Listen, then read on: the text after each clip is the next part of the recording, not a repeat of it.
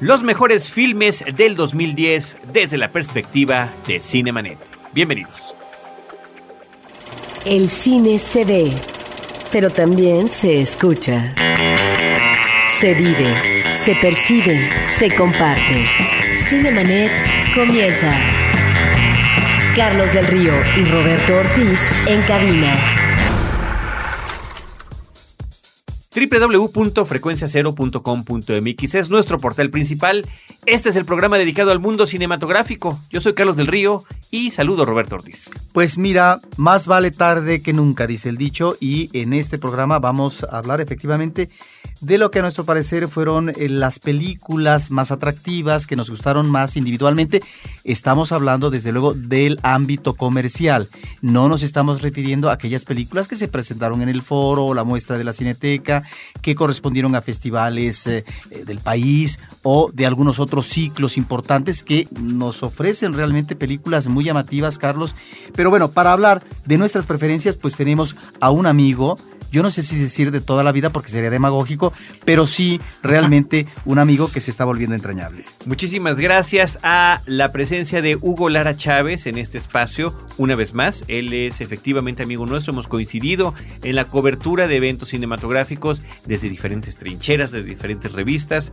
Él por Cinemanía, donde ha escrito prácticamente desde que arrancó esta revista. Eh, nosotros desde Cine Premier pero creo que ya hemos inclusive colaborado juntos su proyecto de Corre Cámara, correcámara.com.mx y Cinemanet ya han eh, trabajado juntos inclusive en eh, pláticas y charlas sobre cine. Hugo Lara Chávez también es autor de, eh, son varios ya los libros en los que colabora tanto de manera individual como en estos, eh, estos libros colectivos. Esa es la palabra. Hugo, bienvenido. Muchas gracias, Carlos. Roberto, también gracias por lo de entrañable y amigo de toda la vida. Oigan, querido público, una disculpa enorme. El asunto de las mejores películas del año eh, es una tradición ya que tenemos en Cinemanet desde hace algunos años. Normalmente es un episodio que se prepara a finales de diciembre, ya que se, han estrenado las películas comercialmente, como anotaba Roberto.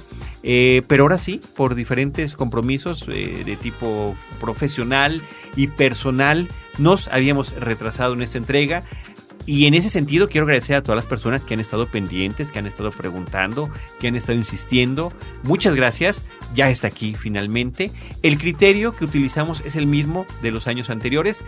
Películas estrenadas en México entre el primero de enero del 2010 y el 31 de diciembre. Estrenadas en México. Tan solo si ustedes se fijan en lo que se estrenó la semana pasada en la cartelera, hay películas del 2008, del 2009, del 2007, películas que sí nos llegan el mismo año de su producción o de su estreno en su país de origen, pero otras que se atrasan. Aquí las tenemos que considerar desde esa perspectiva.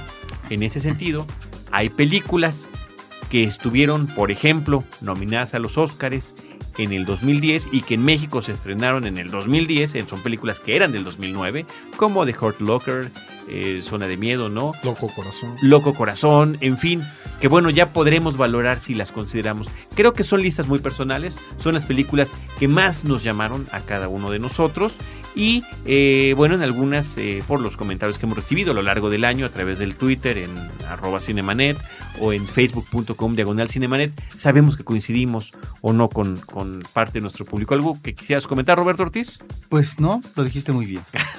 bueno, por otra parte, yo quiero mencionar el portal de Hugo Lara, correcámara.com.mx. Eh, no, es un portal, es un proyecto. Eh, Hugo siempre me, me hace la corrección. Permíteme corregirme antes de que tú lo hagas.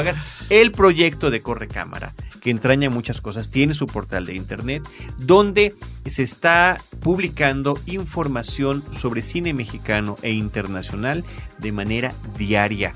A mí sí me gustaría que pusieran mucha atención en este sitio porque el contenido me parece que no lo tiene nadie, no nada más en, nuestro país, sino a nivel general en otros países de habla hispana, porque bueno, gracias al Twitter, por ejemplo, hemos estado en contacto y ha sido un contacto solidario con gente que de manera profesional o de manera amateur está comentando cine.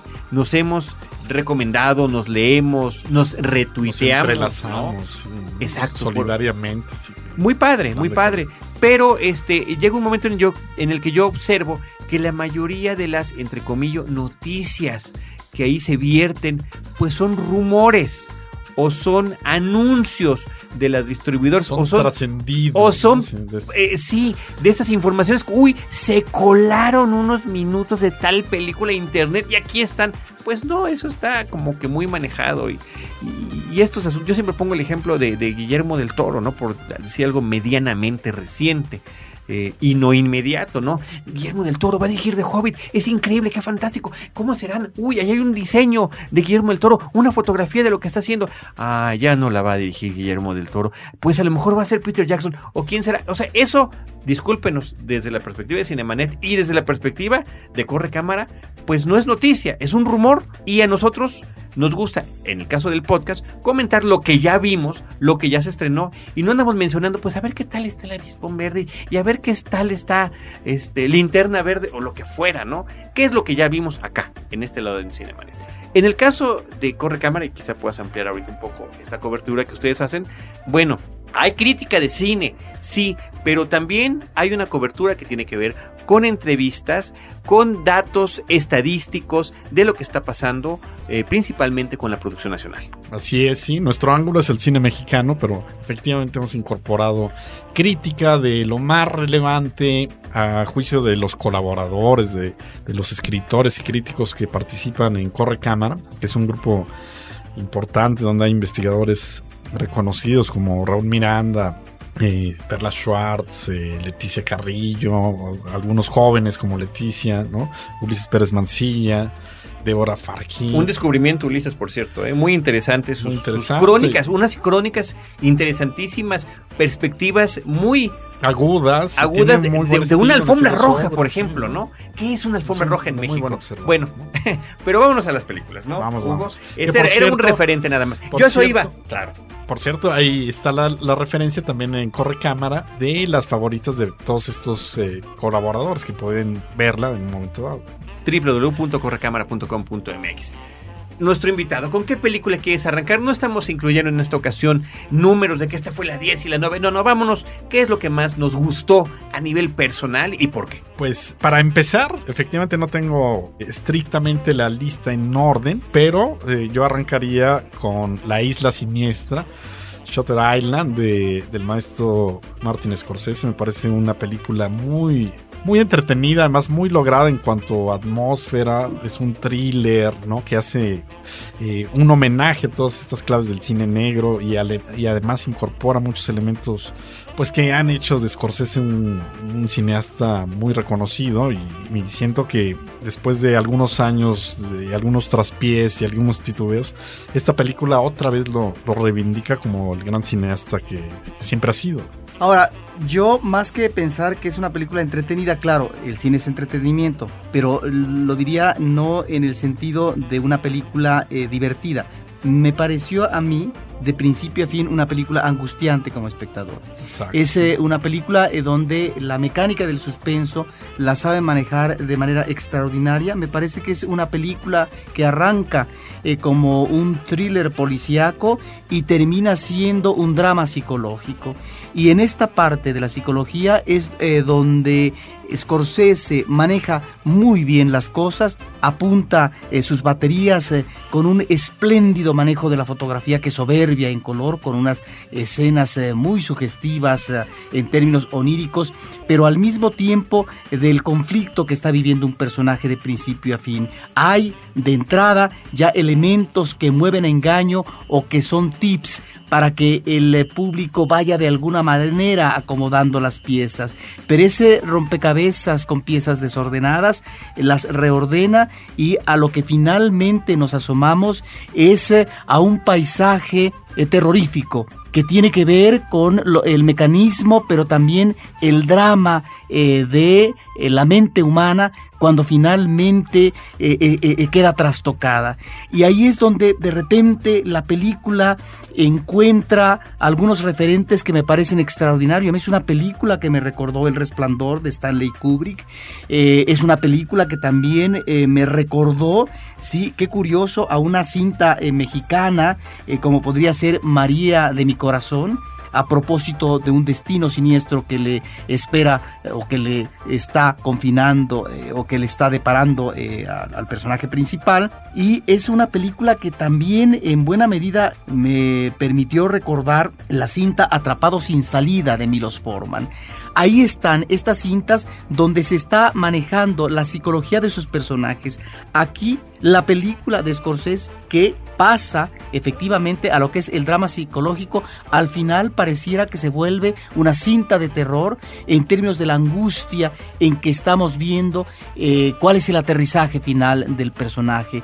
Me parece que es una película en donde encontramos la fuerza nuevamente eh, de este eh, gran cineasta que como tú dices ha tenido recaídas lamentables, pero que finalmente películas como esta lo recuperan, lo consolidan, lo, no lo consolidan, lo siguen ¿no? eh, como uno como un gran cineasta y en donde encontramos efectivamente ya desde el arranque de la película algunos manejos audaces, por ejemplo, de la cámara, eh, de, los ángulos de cámara y una música subyugante. Es, me parece, una gran película. Una película en donde yo tendría algunos elementos, si no de cuestionamiento, eh, sí, eh, que no me convencen a lo mejor del todo en la parte final, en donde tal vez hay eh, demasiada explicación con respecto a estas situaciones eh, vívidas por parte del personaje principal, pero es una mecánica narrativa que está escogiendo el director y que finalmente así estructura su película. Shutter Island, la isla siniestra de Martin Scorsese, en las listas de Hugo Lara y de Roberto Ortiz, para que vea nuestro público la diversidad que hay en este programa, en gustos, en estilos, en géneros y en tipos de películas. Me voy yo con Toy Story 3, una cinta de Lee Unkrich y que eh, me llama muchísimo la atención, no nada más por el fenómeno que ha representado desde hace más de una década, el asunto de las películas de animación de Pixar, donde ya ni siquiera se pone en tela de juicio la calidad de la técnica que han logrado, pero sobre todo lo que tiene que ver con el manejo de una serie de secuelas, de una trilogía fílmica, donde cada película alcanza el nivel de la anterior, donde no desvaría el nivel de interés o de emoción o de emotividad que nos puede brindar la historia, en este caso, de unos juguetes. ¿Qué es lo que sucede con estos juguetes cuando el niño que los coleccionaba, que jugaba con ellos, ya ha crecido, se va a la universidad, quedan algunos de ellos eh, ya como los últimos sobrevivientes, pero bueno, cuando este muchacho tiene que salir de su casa, ¿qué es lo que va a pasar con ellos? Una película que nos introduce, además de los personajes que ya habíamos conocido en las dos cintas anteriores, a una serie de personajes nuevos, nuevos en algunos casos en la historia, porque Barbie y Ken son unos juguetes conocidísimos desde hace muchas décadas que se integran de una manera verdaderamente hilarante en la trama de la película. Una de estas cintas que te puede llevar a un momento emotivo, a un momento emocionante, eh, como es el final, donde los juguetes se pueden enfrentar a un destino terrible o absolutamente emotivo que nos puede conmover hasta las lágrimas. Sin duda, yo coincido contigo en cuanto a ese aspecto que mencionas, que es el logro de Pixar en, en el hecho de hacer de esta serie en su tercera entrega, que cuando normalmente ya ah, llega muy agotado, Desgastado, los motivos, los considerado pretextos, ¿no? Shrek, por Esta vez, ejemplo. eh, como Shrek, exactamente, ¿no? Pixar logra mantenerla en un nivel extraordinario, ¿no? Muy conmovedor, muy emotiva. Otra vez aprovechan esa gracia de, de sus personajes, eh, lo entrañable que son, lo que representan, ¿no? Y logran eh, efectivamente contar esta historia que mucha gente salió llorando. Mi hija, que es pequeña, 10 años, lloraba y lloraba al final. Y, creo que sin duda técnicamente pues parece que las películas de animación ya no, ya no pueden ir más allá y sin embargo lo van haciendo. A mí me arrancó la lágrima, ¿eh? O sea, yo creo que no necesariamente es una cuestión de edad cuando uno puede sentirse conmovido por estas cosas. Claro, hay de sensibilidad a sensibilidad. Yo, yo sí me sentí tocado por la película. Yo a la fecha sigo coleccionando juguetes. Es parte importante de, de- de, pues diría yo, de mi personalidad y ¿no? como parte de mi cinefilia. Una película que me tocó, Roberto. Sí, entiendo lo que acabas de decir, pero creo que en el caso particular de Carlos del Río, como el público ve una película y queda atrapado por ella en función también de la situación de vida que viva, y las emociones que en ese momento eh, tiene como ingrediente su vida. En el caso de Carlos, eh, creo que lo entiendo perfectamente porque De está Toy viviendo Story, ¿no? de Toy Story, de su elección de Toy Story como película puntal, porque está viviendo esta fase hermosa de la paternidad en su fase iniciática y en ese sentido me parece que también está ese elemento de identificación, aparte de lo que tiene que ver con toda esa relación que has tenido a través de tu infancia, adolescencia y todavía en la actualidad con el mundo de los juguetes. Sí, gr- gracias por hacer la referencia, pero, pero no, no necesariamente tendría que estar justificado. Con o sin hijo, años antes, igualmente me sentí atrapado por las dos películas de Toy Story y como la mayor parte del público, ahora sí, de los millones que las hemos disfrutado una y otra vez a lo largo de los años, eh, el fenómeno curioso con las películas de Toy Story es que cuando salió la primera dijimos, bueno, nunca habíamos visto nada tan intenso, tan, tan increíble, tan divertido como esto. Viene la número 2 y todo, como es lo más reciente, y fueron varios años después, caray, uno puede pensar, creo que hasta estuvo mejor que la 1, lo cual es casi pecaminoso. Son contados los casos como El Padrino o Star Wars cuando se menciona que la secuela es mejor que la película original. Pero viene la tercera y creo que gran parte del público sentimos lo mismo. Está al nivel, sí. está al nivel de las películas no es anteriores. superior, estuvo al nivel, pero creo que lo mejor de Pixar es que depositan el capital de sus de estas películas en el relato, no necesariamente en la técnica, que luego Sí. es lo que tienen otras películas, Así es. que técnicamente son deslumbrantes, pero están vacías de, O- o- narrativamente. O el caso que mencionaba Roberto, que es muy lamentable de Shrek, que empieza, fue una explosión de emociones cuando vimos la película original, porque no se había hecho nada como eso, burlarse de esa manera en la pantalla grande de los cuentos clásicos, verlos de manera retorcida. Ciertamente en televisión, eh, en, en otros medios se ha jugado con esa idea, pero hacerlo como lo hicieron, donde el héroe sea el ogro, donde la heroína pues no es la belleza que esperamos, tenía una serie de vueltas de tuerca muy interesantes y tristemente no se han logrado alcanzar o ni siquiera reflejar en las, en las películas que le siguieron. En fin, vámonos con la que sigue, Roberto. ¿Cuál película integras en tu lista de las favoritas del 2010? Bueno, hay una película que me gustó mucho, es eh, una cinta que logró un premio importante en el Festival de Cannes, Un Profeta. Es ah, una eh, cinta eh, de Jacques Audiard que retrata muy bien el microcosmos de una cárcel, ¿sí? Y además la cárcel como reflejo del exterior.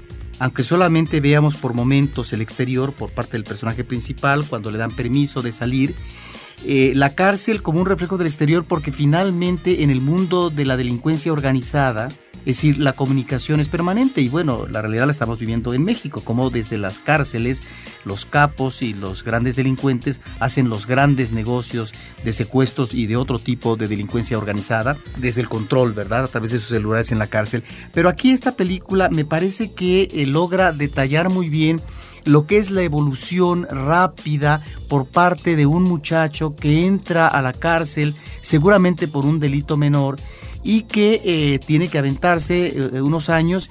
Y cómo desde lo que es eh, una personalidad eh, analfabética, es decir, va viendo cómo se maneja el mundo de la cárcel, de qué manera tiene que accionar y tiene que accionar eh, rápido para salvar su pellejo, eh, tiene que accionar rápido para poder irse colocando, aunque en un principio no lo sepa y, y simplemente se considere como un sirviente de uno de los mafiosos italianos que ahí habitan, bueno, después va viendo que finalmente puede tener una participación de otro tipo.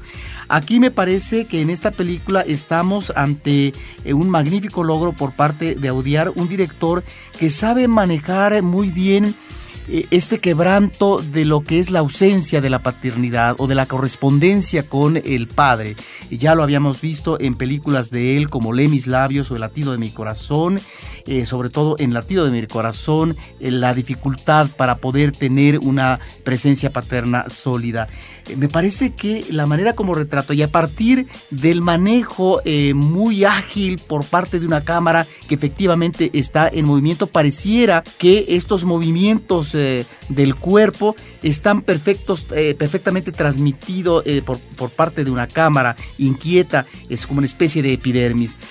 Ahí es donde me parece que eh, este retrato eh, logra eh, hacernos, envolvernos con este personaje principal y en donde están también toda una serie de elementos de lo que es el comportamiento humano en donde no solamente está la amistad, donde no solamente está el refugio de la necesidad de figuras que finalmente a uno le puedan contribuir, en términos, como decía yo, paternos, sino también está lo otro, es decir, cómo a partir de lo que puede ser una amistad y un convenio de intereses que se manejan a partir de lo que es el manejo de correspondencia mutua, finalmente está también la tradición. Me parece que es una película extraordinaria. Pues entiendo que coincide con, con la lista de Hugo Lara también esta película. Sí, pero...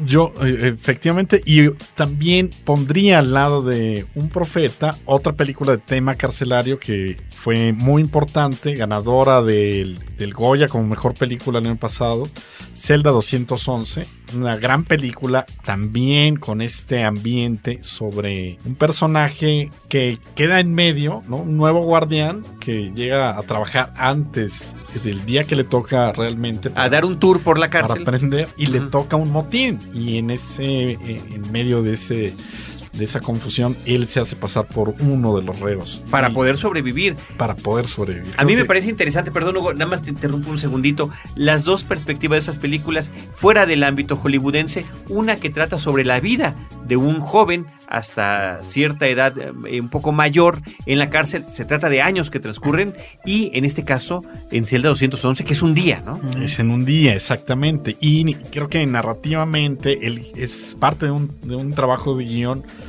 muy bueno, ¿no? Es un guion muy compacto, pero muy, muy bien estructurado por parte del director que se llama si, es Monzón, si no, me, si no me equivoco.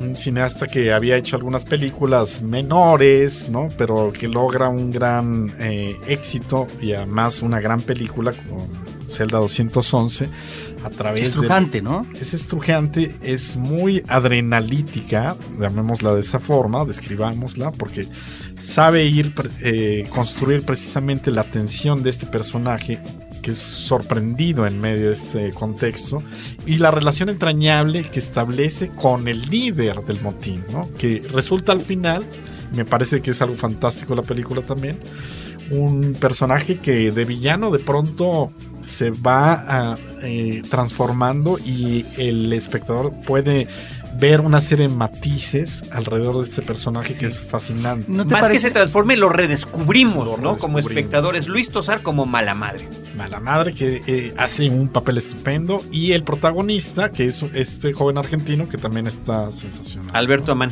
Alberto Amán, hay un momento clave en la película, además, en que logra el director invertir toda la situación con respecto al, al conflicto del personaje y a su relación con los mismos reos y con las autoridades. Entonces, eh, creo que vale la pena mucho. Es un trabajo, un guion estupendo y, una de mis películas favoritas. Daniel Monzón es el director. Daniel Monzón. ¿Te parece que en ambas películas, eh, efectivamente, en los personajes principales encontramos, a pesar de que en apariencia pareciera que están en los polos opuestos, y no me refiero a la convención de lo que es eh, el bien y el mal, pero sí eh, valores éticos como podrían ser el ámbito de lo legal o el ámbito de lo ilegal. Me parece que ahí eh, juegan muy bien las piezas eh, los directores, porque en el caso de un profeta, el personaje principal, que es Malik el Yevena, él, que va a cumplir seis años de prisión, encuentra su respaldo y complemento con un líder mafioso italiano que va a ser eh, una especie de apoyo, no tanto como fraterno, sino paterno, no obstante que este eh, mafioso lo, lo manipula o más bien lo explota. Sin embargo, esa parte tiene él que probarla y vivirla porque es un elemento para su afirmación. Supervivencia. Supervivencia, pero afirmación en la vida y el destino que finalmente va a manejar. Y en el caso de la película española, estamos también en apariencia ante los polos opuestos, pero donde finalmente la parte humana hace que estos personajes eh, lleguen, eh, si no a conciliar, a identificar una serie de cosas. Y a identificarse. Y a identificarse y finalmente, a partir del ámbito en que están ubicados, entender de manera crítica, en un contexto muy difícil, la realidad que se está viviendo entre los inmediatos. Sí, efectivamente, estoy totalmente de acuerdo. Cinemanet está de intermedio. Regresamos en un instante. Atrapa toda la pasión del fútbol americano profesional en Yarda Cero. Resultados, estadísticas, predicciones, comentarios y análisis expertos para que no te capturen atrás de la línea de golpeo. Llega a primero y gol y consigue la anotación en www.yardacero.mx. Un podcast de frecuencia cero. Digital Media Network. Tipos de vinos, variedades de uvas, viñedos, cómo llevar una cata, regiones vitivinícolas, casas productoras y todo lo que quieres saber sobre este tema lo encuentras en Vino para principiantes, un curso en línea de educación sobre el vino. www.vinoparaprincipiantes.com, un podcast de frecuencia cero, Digital Media Network. Cinemanet. Pues, ¿qué les parece si vinculamos estas dos películas con la cinta argentina que se llevó el Oscar a mejor película extranjera el año pasado. No sé si la hayan. No, yo sé que Roberto, no estoy seguro que Roberto. Jamás la escogería. Está en el secreto de sus ojos de Juan José Campanella. Eh, a mí me pareció una sorpresa deliciosa como espectador. Eh, una película que, que me costó un poco el arranque, pero conforme nos involucramos con su protagonista, con el personaje principal, un hombre maduro que ya está retirado de las investigaciones policíacas, se acerca a saludar a quien fuera el amor de su vida y recuerda aquel caso que nunca pudieron cerrar. Exacto, sí, es una película también, un thriller, ¿no? Que eh, no solo se emparentaría con estas de Zelda 211, incluso con La Isla Siniestra, en términos de género, que apela pues a algunas de las claves del, del policíaco, del thriller, del cine sí, negro. Sí, y, y, en un nivel podríamos llamarle en algún punto convencional y que no deja por eso de llamar la atención cómo está integrado a la vida y a la historia de Argentina, a los momentos de la dictadura, a la represión policíaca o a las personas a las que eh, recurre el gobierno para tener como matones, ¿no? Exactamente. Y además hay eh, detrás de todos estos elementos un, sin duda, trabajo de técnico, ¿no? Hay esta famosa secuencia ya que, que está eh, descrita en, incluso en los extras de las de los DVDs donde, donde se explica cómo se realizó la es en el, el estadio de fútbol soccer. Estadio de fútbol soccer, ¿no? Con este montaje que es una persecución, la ubicación de, del personaje en la tribuna y luego una larga persecución, ¿no? Es eh, técnicamente deslumbrante y eh, en buena parte pues eh, es algo que llamó mucho la atención, ¿no? Pero en general, además de ese, ese detalle que yo creo que está hecha precisamente para llamar la atención, hay algunos que dicen que no es lo correcto, pero a mí me gustó mucho quiero decir, es echar mano de recursos que se noten demasiado, ¿no? Como sucede en esta película en general la película y el personaje que encarna Ricardo Darín. Ricardo Darín, este gran actor argentino, me parece también muy, muy cercana a lo que comentábamos hace un, un momento sobre la isla siniestra, ¿no? Estos personajes eh, policíacos que están un poco en crisis siempre, ¿no? Que están en medio de conflictos del pasado, como también le sucede al personaje me gustó mucho eso de la isla siniestra, que tiene estos recuerdos con respecto a la guerra, ¿no? Y estos otros personajes que tienen estos recuerdos con respecto a la guerra sucia en, en Argentina, la dictadura, ¿no? Eh, personajes llenos de cicatrices, ¿no? Entonces, me, me parece que son elementos que hacen a la película muy... Y, y, películas que en, en, su manufactura deberían ser esperanzadoras para un país como México. O sea, nuestras realidades de repente pueden ser tan similares que cómo podríamos ubicar un thriller de esa naturaleza, una película de género, también hecha como no es el secreto de sus ojos en nuestro país. A mí me parece que es una película ejemplar. Roberto en más de una ocasión ya ha manifestado su inconformidad, sobre todo con el final de la película. Sí. A mí, sin contar de qué se trata, es una de las cosas que más me gustan. Ese remate me parece que es estupendo, eh, sobre todo cuando concebimos el, el sentido de la justicia en su acepción más primitiva, ¿no? En aceptar, en aceptar lo que es eh, lo- la ley o, o el acuerdo general, ¿no? Ustedes dijeron que este era el castigo, ¿no? No necesariamente el ojo por ojo ni el diente por diente, no, pedir lo mínimo. ¿Cuál es la pena que se le da a una persona que haya cometido esta atrocidad? Pues es eso lo único que estoy pidiendo yo, ¿no? Sí, yo reconozco que no es una película mediocre, me parece que es una película mediana y que eh, algunos de los elementos más interesantes estaría en la configuración de personajes. Hay por ahí un personaje que es el compañero del personaje masculino principal, Ah, sí, que es- eh, un ah, alcohólico, que me parece que ahí tenemos un personaje secundario de, de muy buen nivel. Pues ahí está El secreto de sus ojos de Campanela en la lista de Caros del Río. ¿Está también en la tuya, Hugo? También en la mía, sí. Perfecto. Sí. Roberto, vamos con tu lista. Pues bueno, yo pondría una película eh, de Roman Polanski que me sorprendió gratamente, que se llama El escritor fantasma. Eh, me parece que es una película que eh, maneja eh, como una emoción muy contenida, muy distante, que además le vienen muy bien a sus personajes. En este caso se trata, eh, el escritor fantasma, de efectivamente este escritor que eh, va a tener que eh, revisar y hacer la redacción conveniente de lo que es en este caso la biografía de una figura política inglesa que está viviendo en Estados Unidos, polémica, y que finalmente no va a tener propiamente los créditos que en este caso debería de tener porque finalmente son precisamente trabajos eh, por encargo. Y ahí es donde me parece que eh, trabaja muy bien Polanski lo que es eh, cómo se maneja uno en la vida por ausencia, por error o porque finalmente uno se introduce eh, de manera eh, vigorosa y fehaciente. No sé si me estoy explicando. Creo que Polanski, a partir de los personajes que va presentando y con esa distancia, con ese distanciamiento frío, nos eh, maneja en principio una atmósfera extraordinaria es efectivamente eh, una serie de personajes que cada quien eh, tiene intereses que cubrir y en donde no necesariamente estos uh, eh, intereses eh, tienen encuentros felices. Y ahí es donde está al final este elemento desesperanzador sobre si finalmente mi actividad en la vida sirve para algo o esto que estoy haciendo va a cuajar en un destino que finalmente se tiene que aterrizar porque finalmente son mis intereses. Creo que por ahí va el asunto narrativo por parte de Polanski. Creo que es eh, una película muy, muy lograda. Es una de esas películas que además en la parte final nos arroja dos soberbias escenas. Son escenas eh, trabajadas eh, de manera maestra y que una de ellas diría yo que tiene que ver con un cóctel eh, o un brindis. Me parece que logra recordarnos al gran Hitchcock.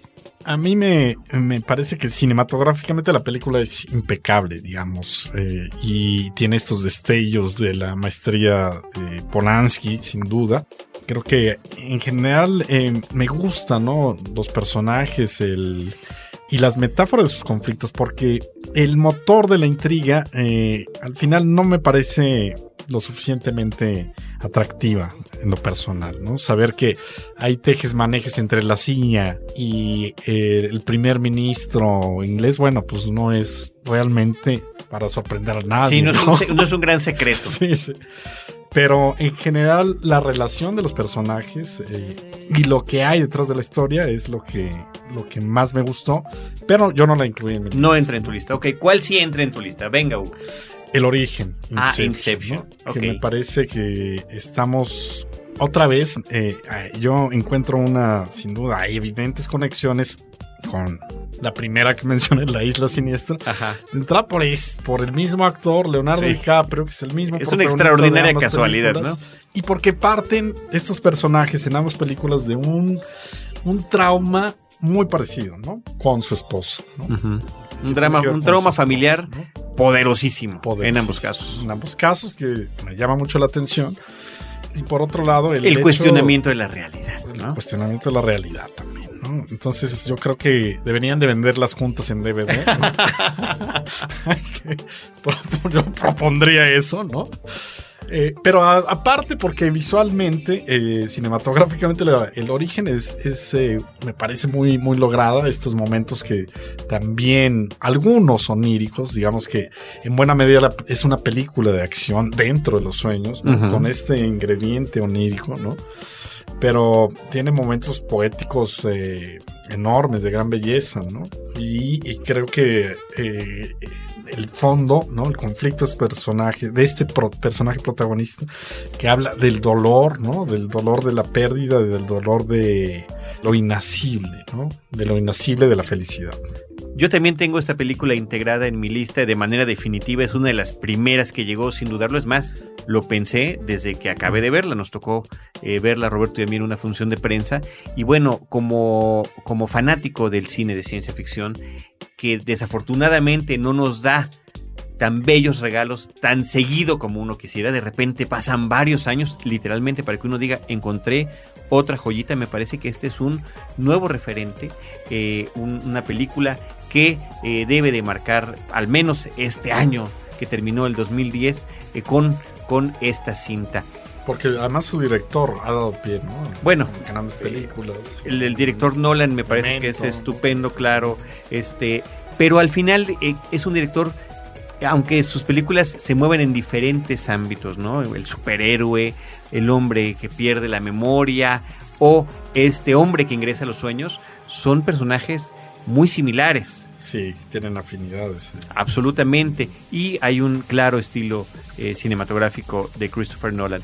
La película tiene el, el, mérito de no estar basada en ningún libro, de no estar basada en un cómic, en una novela gráfica, en otra película es un guion original para el cine, ese es el término, ¿no? Seguramente estará nominado en esta categoría en los Oscars, pero no, no significa eso no que no tenga otros referentes, está plagada de muchísimos referentes de, de otro tipo de películas, incluyendo, por supuesto, todo el mundo dice que The Matrix, ¿no? Por, por, por el asunto de las realidades alternas, ¿no? O el no saber en qué realidad estamos parados. Pero eso tampoco. O el Vengador del Futuro. O el Vengador, de, claro, el Vengador del Futuro es un, es un buen eh, referente. Pero no deja, eso no le quita ningún, ningún mérito a la película. Y me parece que la música, la fotografía, las actuaciones, la forma en la que a través de una edición muy ingeniosa, en una narrativa cinematográfica muy ingeniosa, nos logra poner diferentes acciones que simultáneamente, pero a diferente velocidad, están aconteciendo. Sí, yo también la pongo entre mis 10. Me parece que es una película que a veces estira demasiado eh, eh, los hilos. Me parece que eh, es un tanto tramposa en el manejo de la trama. Pero a ver, eso que lo he dicho en otra ocasión, me parece que importa o no importa. Yo creo que lo que importa es la efectividad de la cinta. A lo que voy es que es una película que a mí me atrapó desde que la comencé a ver hasta el final. Y cuando una película logra eso, que no todas las películas lo logran, porque finalmente eh, una película tiene diferentes elementos en donde no necesariamente estás siempre con la misma atención, pero sobre todo en el caso del origen, estás atrapado emocionalmente. Y eso me parece que es extraordinario. Y ahí está, me parece que el gran eh, logro por parte de Nolan, que como temáticamente un tema tan atractivo y jugoso como es el mundo de los sueños, logra disparar muy bien los eh, diferentes elementos eh, de la trama y de la acción para mantener agarrado al espectador de su butaca y no desprenderse de ella.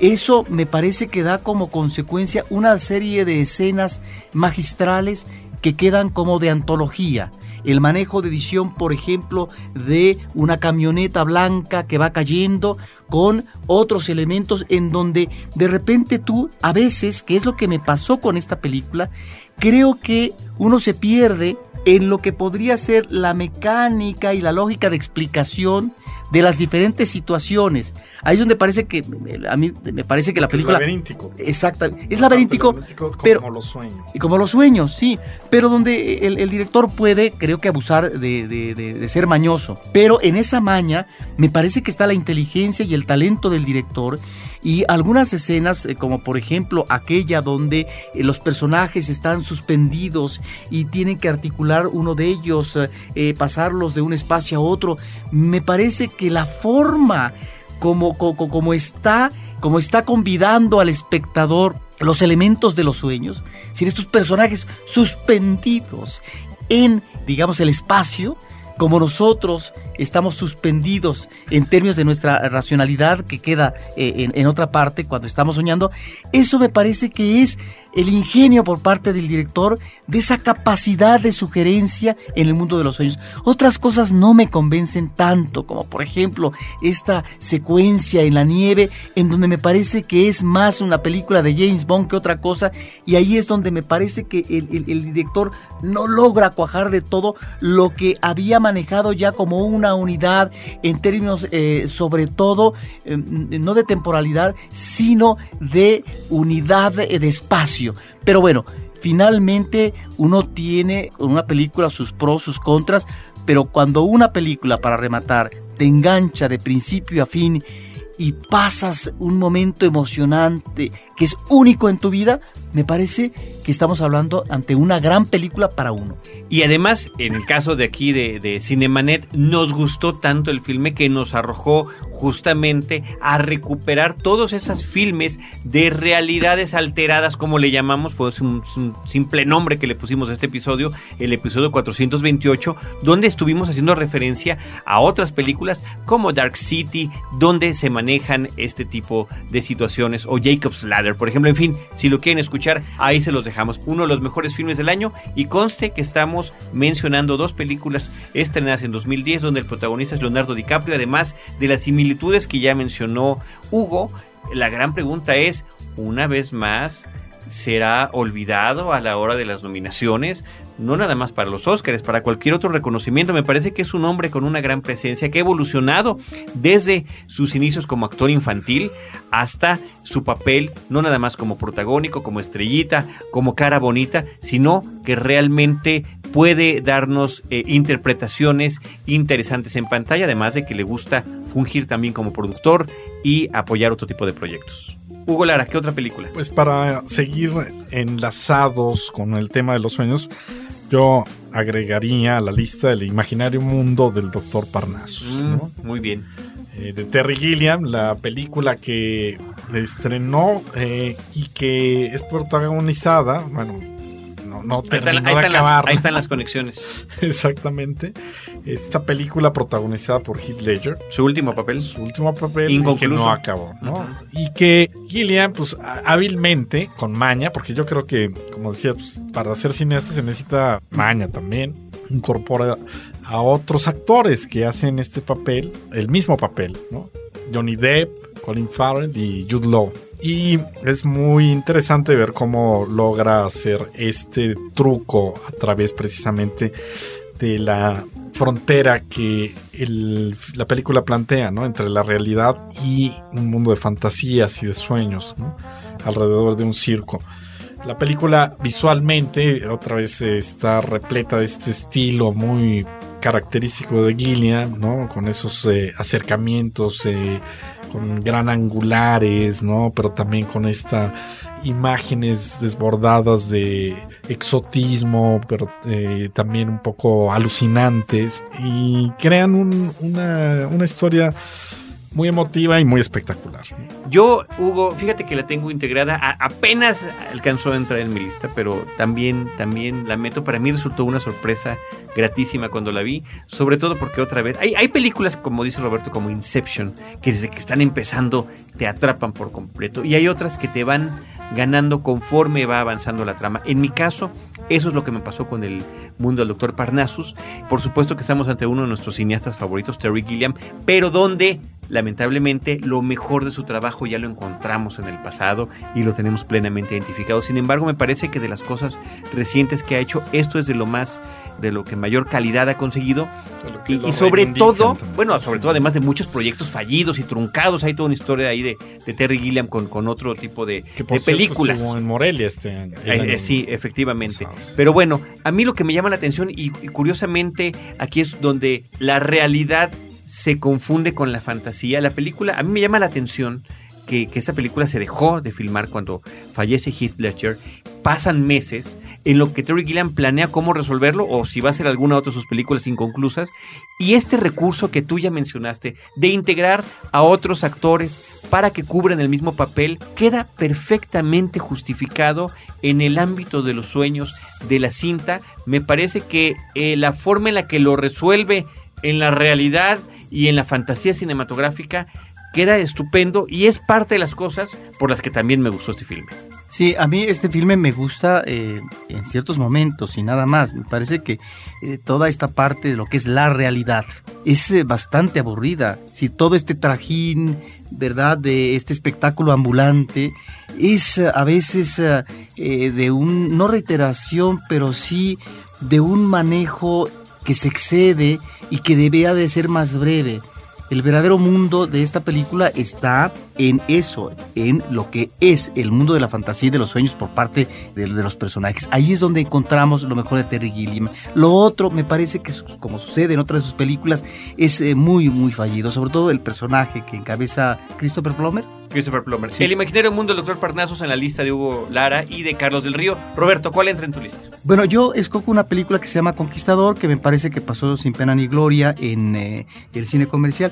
Esta es una película de varios eh, países, eh, está Rusia, Alemania, Kazajistán, una cinta del 2007 de Sergei Bodrov. Me parece que estamos ante una película espectacular que centra, se centra en el personaje de Genghis Khan y que encontramos dos elementos muy bien trabajados por parte del director. Por un lado, este Genghis Khan que desde un inicio está sometido al salvajismo tribal eh, en la infancia, en la juventud, y que bueno, a través eh, del repliegue y del silencio va finalmente esperando el momento para que después se convierta en la figura principal, en el líder, en fin.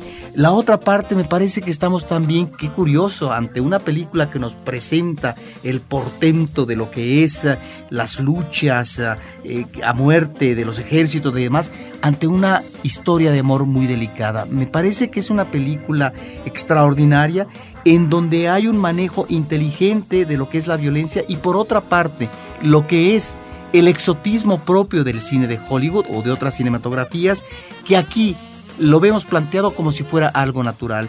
Es una de las magníficas sorpresas que nos dio el cine comercial y que es muy raro que este tipo de películas aparezcan solamente de vez en cuando.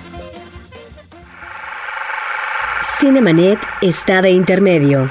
Regresamos en un instante.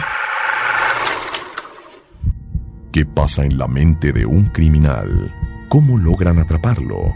¿Cómo se relacionan la psicología y la criminalística? por qué nos atraen los temas criminales. Para averiguarlo, hay que convertirse en testigos del crimen. La realidad puede ser aterradora. www.testigosdelcrimen.com, un podcast de frecuencia cero, Digital Media Network. Ahora, diseñar y hospedar su página web será cosa de niños. En tan solo cinco pasos, hágalo usted mismo sin ser un experto en Internet. Ingrese a suempresa.com y active ahora mismo su plan. Suempresa.com, líder de web hosting en México. Cinemanet. Hugo Lara, ¿con qué película seguimos? Pues tengo varios en mi lista todavía. Eh, me gustaría mencionar Ágora, la película más reciente de Alejandro Amenábar, filmada en inglés, ¿no? y protagonizada por esta sensacional actriz que se llama Rachel Weisz, eh, acerca de una, justo del momento, ¿no? En que el, personaje de ella es una, una, filósofa del Imperio Romano, aún justo en la transición en que el cristianismo se está imponiendo y ella atestigua, ¿no? la destrucción de la Biblioteca de Alejandría, entre otras calamidades. Es una película que, digamos, tuvo una recepción eh, dividida, ¿no? A algunos les pareció una película un poco larga, pero a mí me parece que es una película muy valiosa, ¿no? Una película que sabe plantear como estos dilemas de acerca de la civilización, el significado, ¿no? De estos, de estos conflictos que han derivado en rezagos históricos. Y por un lado, eh, digamos que es fuertemente su planteamiento pues anticristiana, ¿no? O anticatólica, que fue una de las de los señalamientos como institución, refiriéndose a la institución de la iglesia, no a Sí, la parte no de, a la, la fe. de la polémica en torno a la película. Exactamente. Pero encima de eso, más allá de, de lo que suscita, ¿no? Que no, rasguemos los, las vestiduras o las gabardinas, ¿no? En realidad la película eh, hace una, un planteamiento muy interesante que vale la pena ver, ¿no? Además de que la producción es realmente muy lograda. Una película poco vista, eso habrá que decirlo, ¿eh? que no particularmente permaneció demasiado tiempo en nuestra cartelera. Sí, ¿no? Eh, pasó como sucedió con varios de estos estrenos que valían la pena, ¿no? Estuvo reducida a algunas salas, sobre todo del ci- circuito cultural. Ahora, pero eh, más que ser una película anticristiana, refiriéndose al cristianismo en términos de institución, es una película que está abordando un momento histórico. Un Y momento. que ahí es donde el director, me parece que de manera sensible, está eh, manejando una metáfora de estos eh, manejos compulsivos eh, de las sectas que en un momento dado se Sí, yo convierten no en diría que es anticristiana, Ah, ¿no? ok. es antifanática. Pero que, digamos Pero que fue, fue atacada, ¿no? La película precisamente Pero ahí porque, está. porque tenía esta doble lectura, ¿no? Pero, eso es lo interesante de, la acuerdo, película. ¿no? Cómo este ingrediente del fanatismo está presente en las sectas, en las iglesias Sí, sí. ya institucionalizadas y donde finalmente ninguna de las eh, iglesias y de los cultos escapan de esto históricamente hablando. Por eso es interesante. Ágora de Alejandro Amenábar en la lista de Hugo Lara. Yo voy a incluir en mi lista, si me lo permiten, eh, ahorita tomar la palabra Roberto y Hugo, la película Zombieland, Tierra de Zombies, una cinta del 2009, pero que se estrenó en el 2010, en enero del 2010 en nuestro país. Es una, una película que por una parte aborda el humor, el terror, es una película que parodia todo esto que es ya un subgénero que son las películas de zombies. Ya había habido antes un esfuerzo muy bueno, muy interesante que fue Shaun of the Dead o El desesperar de los muertos como le pusieron en México, que efectivamente también fue esas que pasaron desapercibidas, pero me parece que el humor que logra el director Rubén Fleischer en esta película eh, protagonizada por Jesse Eisenberg y Woody Harrelson alcanza niveles gloriosos. Esta sí, Roberto, es una de esas películas que desde la secuencia de créditos te está anticipando que viene algo espectacular y todo manejado con un sentido del humor fino, irónico, elegante, que te habla sobre cuáles pueden ser las condiciones para lograr sobrevivir ante una invasión o infección mundial de zombies. El tener la restricción eh, involuntaria de la sociabilidad, el ser un relegado social, el ser un nerd o un geek es lo que logra que el personaje principal, que además nunca conocemos sus nombres, simplemente les llaman entre ellos eh, por las ciudades hacia, donde quieren ir y ver si queda alguno de sus familiares o algún alguna evidencia de lo que fue su vida pasada, eh, eh, van, van, a, poder encontrar por ahí. Me parece que junto con otras dos películas que incluiré más adelante en mi lista, tratan de manera similar con lo que sería el nerd en la época contemporánea, ¿no? Una suerte de venganza de los nerds ya más allá del 2010, donde ser nerd puede significar, en este caso, o ser el héroe o como es aquí, ser el sobreviviente. Sí, yo también la pongo entre mis 10 porque es una prueba más de cómo Hollywood logra renovar con ingenio sus géneros eh, y en este caso pues es el cine de zombies en donde a veces este tipo de cine se convierte en la repetición de lo mismo, en donde no hay originalidad, solamente a veces eh, la forma y los efectos especiales eh, es el elemento de atracción. No, creo que aquí estamos ante una fórmula eh, ya desde el guion muy original, que es además muy rica y muy sugerente en el humor. También habrá que decirlo, Carlos, hay también humor negro. Por supuesto. Y eh, no, no, podría ser de otra manera. Es una ¿no? extraordinaria sorpresa, es una película que hay que darle la bienvenida. Es además eh, una cinta que nos depara algunas eh, escenas extraordinarias y no lo voy a eh, explicar, pero una de ellas es la que tiene que ver con Bill Murray que me parece que ahí están como los homenajes que de repente un director hace pero en donde sabe manejar eh, un elemento ingenioso que tiene que ver realmente con eh, una negritud impresionante. Realmente es una película festiva, es una película devastadora, pero es una película, qué curioso, que también está abordando no solamente la fractura del núcleo familiar, sino la manera como ésta se puede restaurar con personajes disímbolos. Tierra de Zombies, Zombieland de Rubén Fleischer, estrenada en enero del 2010. Previamente la pudimos ver en, en el, Festival Mórbido en octubre del año antepasado ya, pero su estreno formal fue en cartelera en enero de 2010 en la lista de Carlos del Río y de Roberto Ortiz. Hugo, ¿con cuál seguimos? Año bisiesto, para entrar a abordar una película mexicana. eh, yo creo que la película mexicana más relevante del año, por el premio, entrar por el premio que ganó en el Festival de Cannes, la Cámara de Oro como mejor ópera prima, dirigida por el que le llaman el australiano más mexicano del mundo, ¿no? Michael Rowe. Una película muy polémica también, ¿no? Porque se asoma a la intimidad, ¿no? Es una película que habla de la intimidad de una reportera y su relación con su relación sádica masoquista con un extraño, ¿no? Al que al que conoce casualmente. Creo que es una película que habla claramente, ¿no? De aspectos eh, como la soledad, como el dolor, como la necesidad también del amor, del cariño.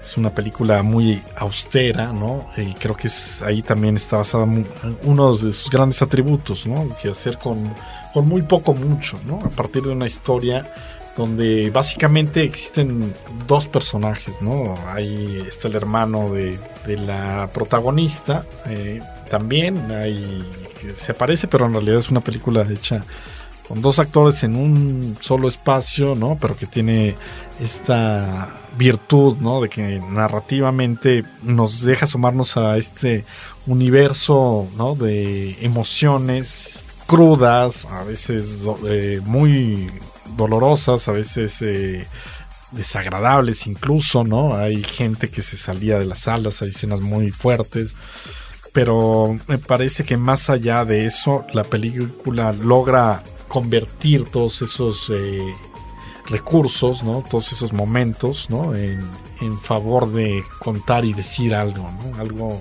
algo sobre estos personajes y sobre su, su condición humana, ¿no?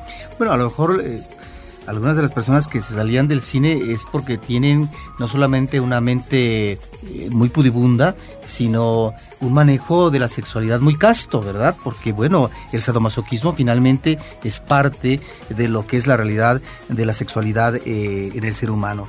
Este elemento de lo que es eh, el sadismo y el masoquismo me parece que difícilmente lo podemos encontrar en otra película. Si revisamos la historia del cine mexicano, si Existe, ¿no? no es que no exista, pero no encontramos Ah, de una manera tan descriptiva, ¿sí? tan gráfica, ¿sí?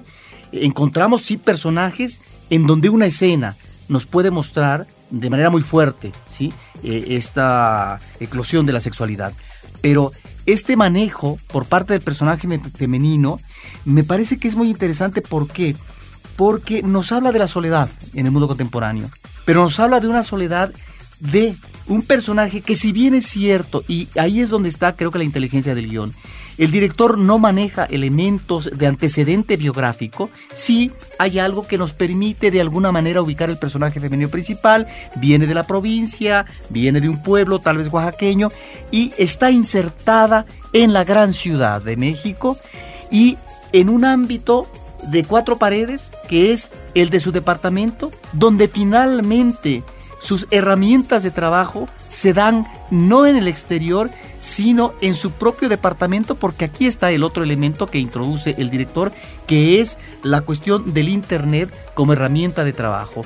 Me parece que ahí entonces estamos ante una película que nos habla de la soledad en el mundo contemporáneo y de la gran dificultad en la vida para poder encontrar un consuelo, un refugio, un aliento que a partir del erotismo nos dé la idea o la sensación de un vínculo o un nexo amoroso. Eso es lo verdaderamente interesante de la película. ¿Hasta qué punto es necesario llegar al sadomasoquismo para que de repente, más que en una confusión por parte del personaje femenino principal, encuentre en eso una especie de báculo que le permite momentáneamente, aunque sea, afirmarse en lo que son las aspiraciones propias del amor y finalmente de la retribución humana. Es, creo, una de las películas más interesantes en México en los últimos tiempos y obviamente, claro, es una película polémica.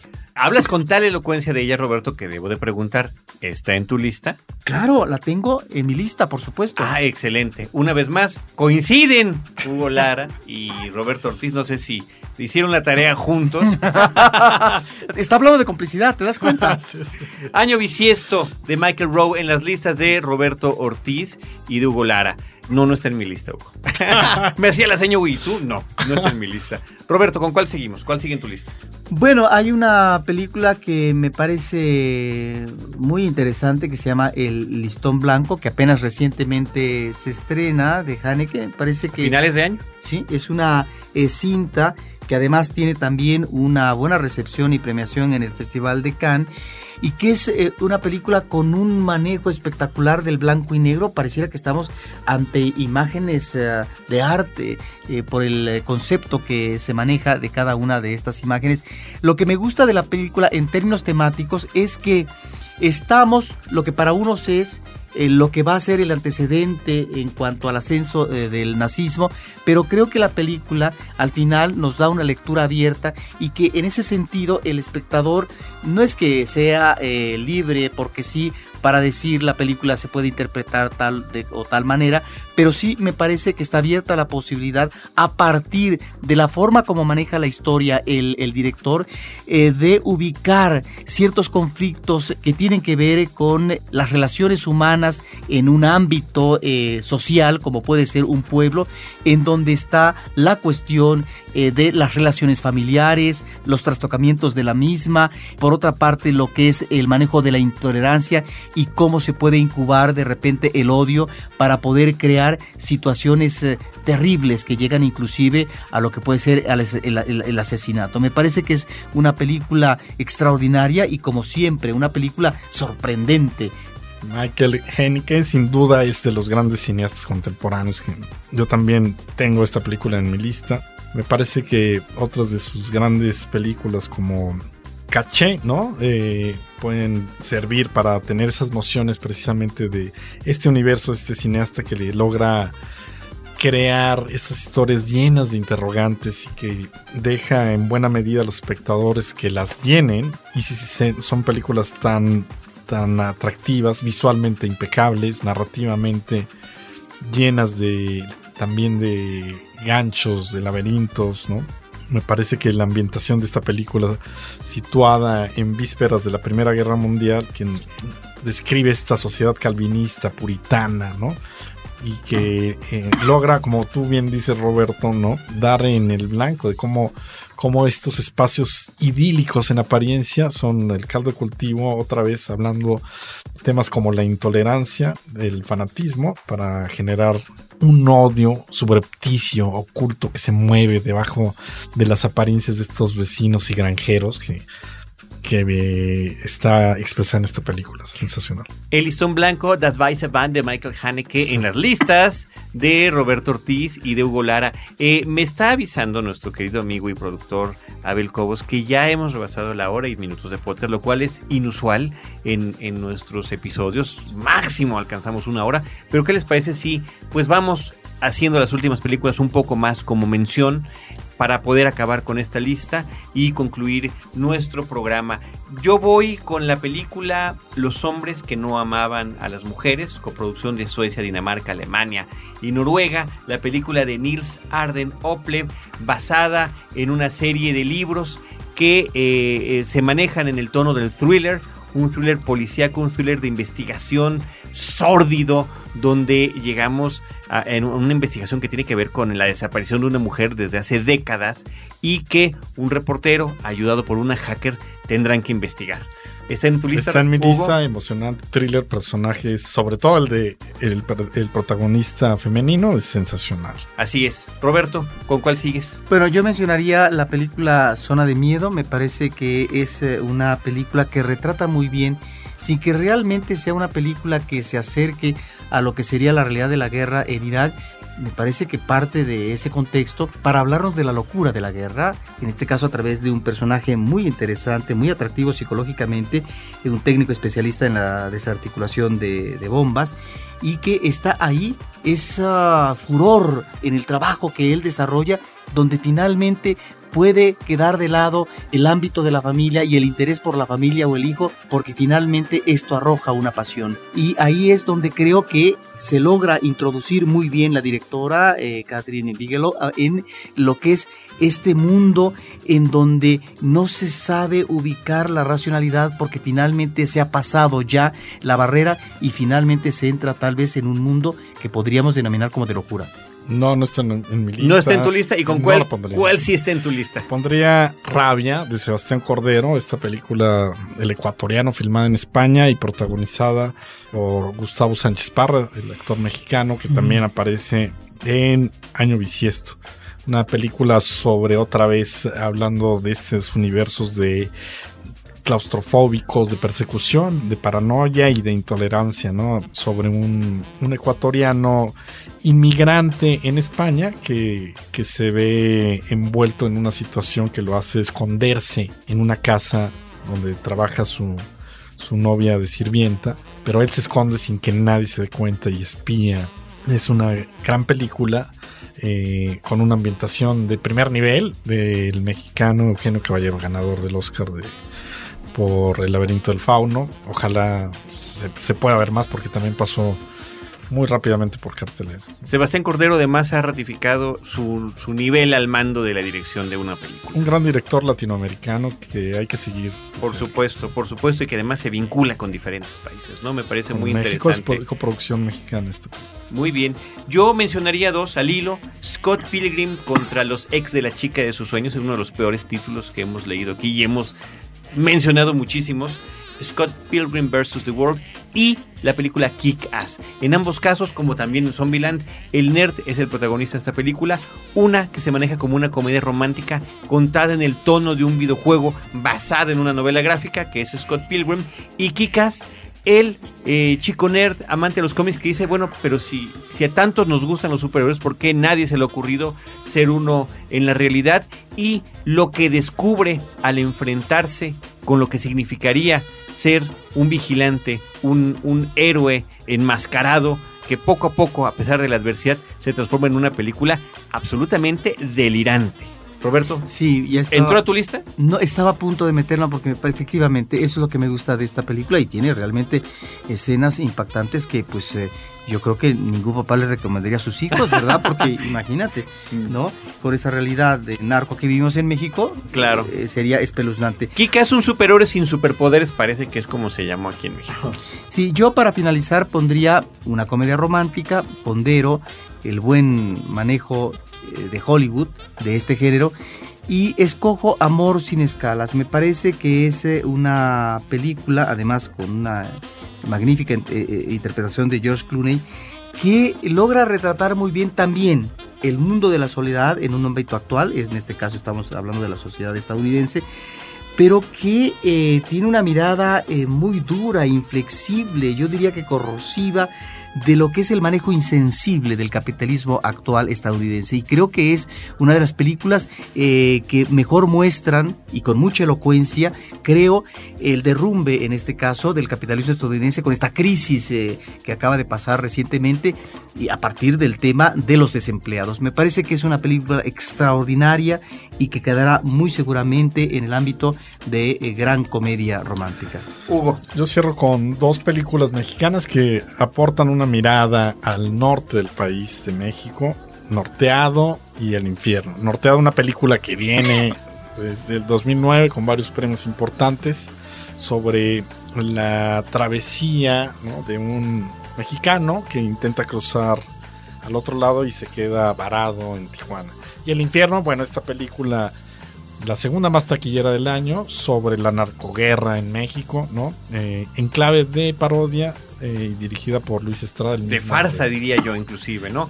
Perdón, El Infierno entra en mi lista también, si me permites compartirla, eh, justo por ese elemento en el que a manera, es como si estuviéramos viendo una caricatura periodística hecha cine y con un humor ácido ante una situación que es verdaderamente y aterradoramente trágica todas las consecuencias que tienen que ver con, con el narcotráfico, pero de repente el poder eh, reírnos, aunque sea de manera incómoda, de esas terribles realidades, pudiera resultar hasta como un paliativo. A mí me parece muy interesante que un director, y en este caso tenía que ser Estrada, bueno, se maneje el ámbito temático de esta realidad que estamos viendo, como dice Carlos Terrible, en este país, que es la delincuencia organizada y la forma como está afectando a diferentes órdenes sociales que tiene que ver con la cuestión social, con la cuestión política y demás. Sí, me parece que eso está muy bien y ojalá más directores mexicanos se animaran a ver esta realidad, en este caso a través de lo que hemos comentado en otras ocasiones, el thriller que desafortunadamente parece ser que a nadie le cabe en la cabeza de los directores mexicanos, eso es muy desafortunado.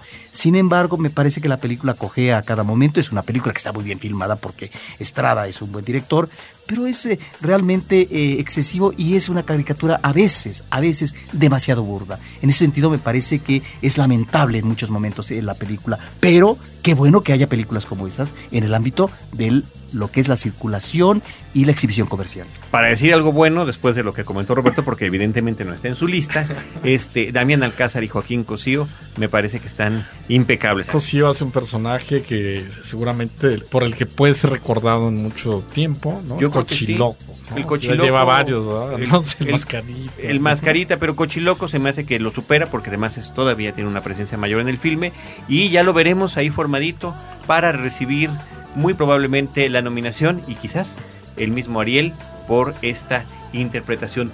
¿Les quedó alguna pendiente? Me parece que Loco acabamos, Corazón. ¿verdad? Ah, Loco Corazón también. No sé si ya me pasé de las 10, pero Loco Corazón, Crazy Heart con Jeff Bridges, que- me sí, parece sí. que es una de las películas importantes estrenadas en México el año pasado. Ganó el Oscar eh, Jeff Bridges por, por este ese papel, papel. pero Ujú. la película tenía para más y me parece que tú mencionabas Up in the Air eh, como una visión ¿no? de este de, de esta decadencia del capitalismo pero parece que bueno esta película habla en general de la de este personaje antiheroico en decadencia ¿no? Sí, Eh, sí. muy en la línea de otros que se han visto El luchador, pensaría yo, El de- Darren. Aronofsky, por ejemplo, ¿no? En esa línea. Por eso me gustó.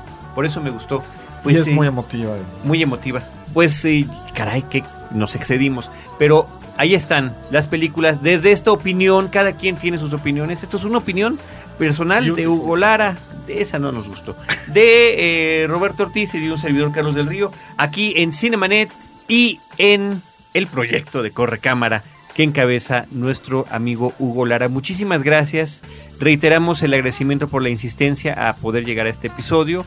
Eh, les invitamos a, a poner en el- los comentarios de este, de este podcast sus películas favoritas, en cuáles coinciden, en cuáles no. También lo pueden hacer en Facebook o en el Twitter. Ahí tenemos varias formas en las que podemos estar comunicándonos y compartiendo, que es lo más importante para nosotros, compartiendo la cinefilia. Estimado Hugo Lara, muchas gracias. gracias Carlos Roberto por la invitación Eh, gracias Abel por tu paciencia, Abel Cobos, nuestro productor.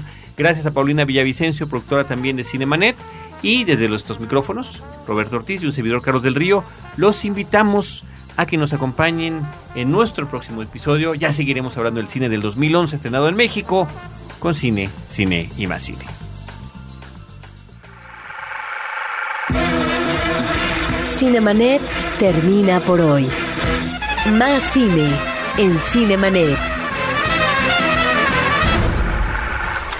Frecuencia Cero, Digital Media Network, www.frecuenciacero.com.mx. Pioneros del podcast en México.